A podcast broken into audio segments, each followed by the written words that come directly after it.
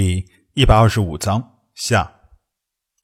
林勋舒了口气，笑笑道：“教授，你应该知道，即便是粒子，也是带有一定性质的，有的带有电荷，有的带有能量级。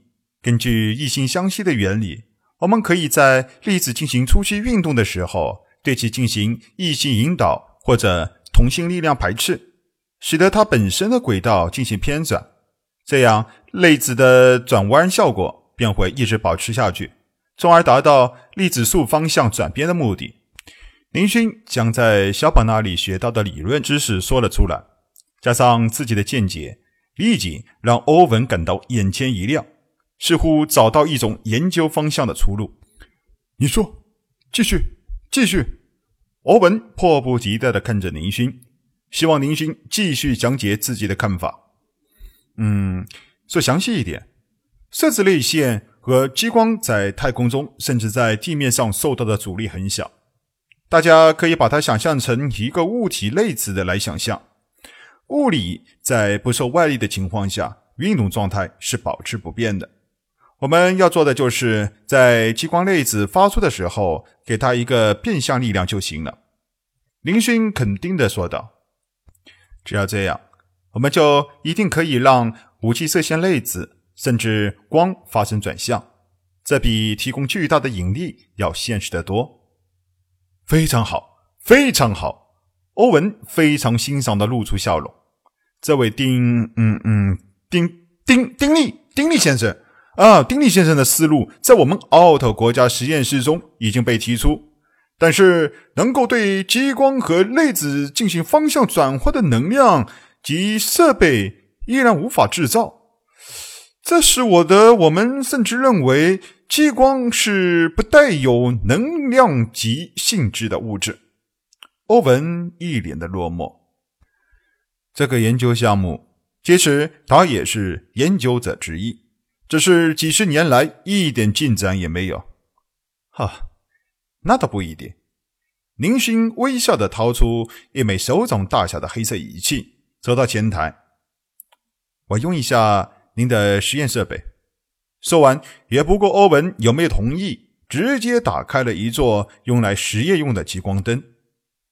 这种灯虽然也是发射激光，但威力非常小，即便是对着人进行扫描，只要时间不太长，是不会产生伤害的，是完全的实验用品。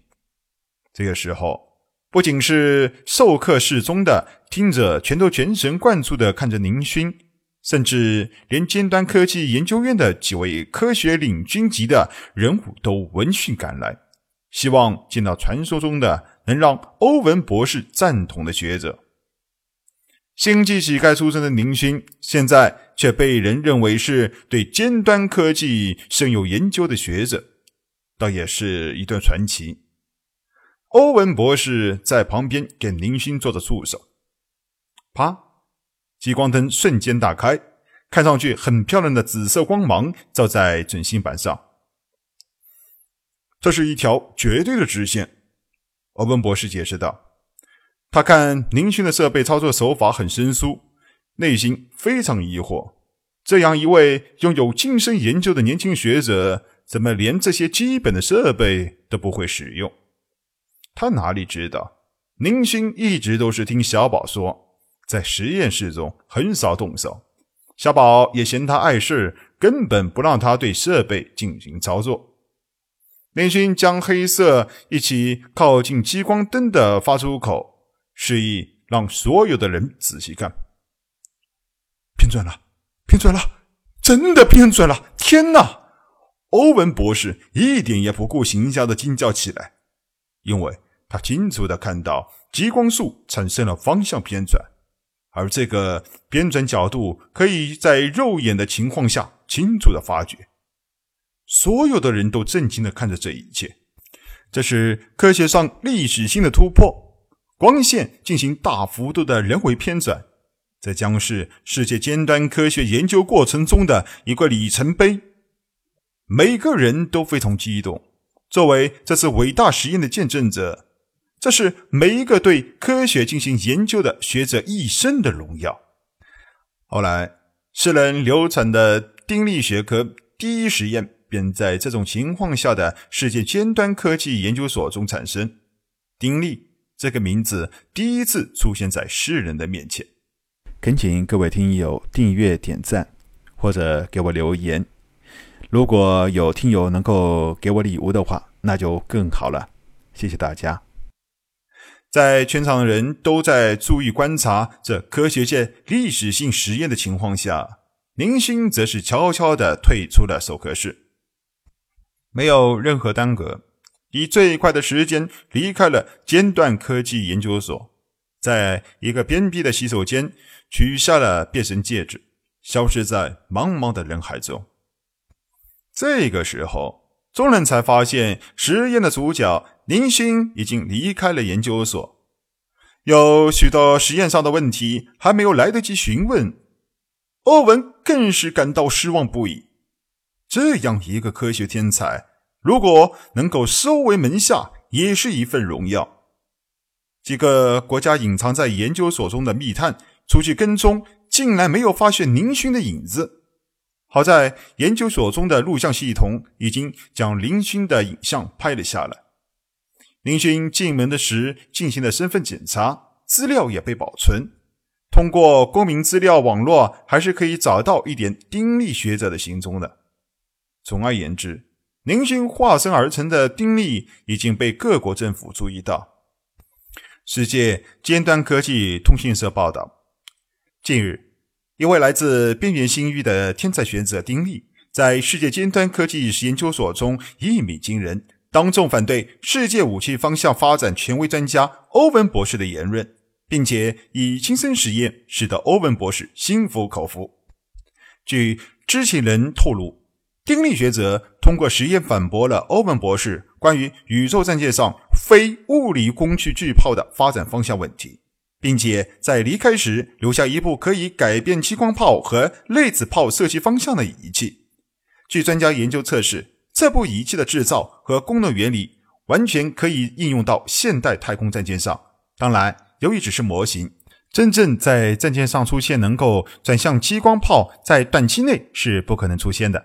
不过，相关专家也表示，如果有这部设备的发明者丁力亲自参与研究的话，公关时间可以大大的缩短。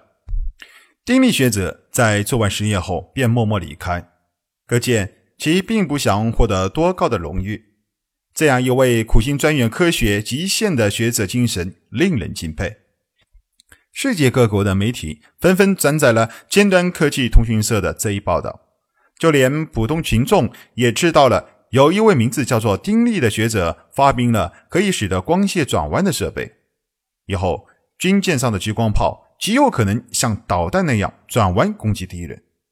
可以想象，光速条件下的激光巨炮又可以进行转弯，这将会给敌人带来多么毁灭性的打击！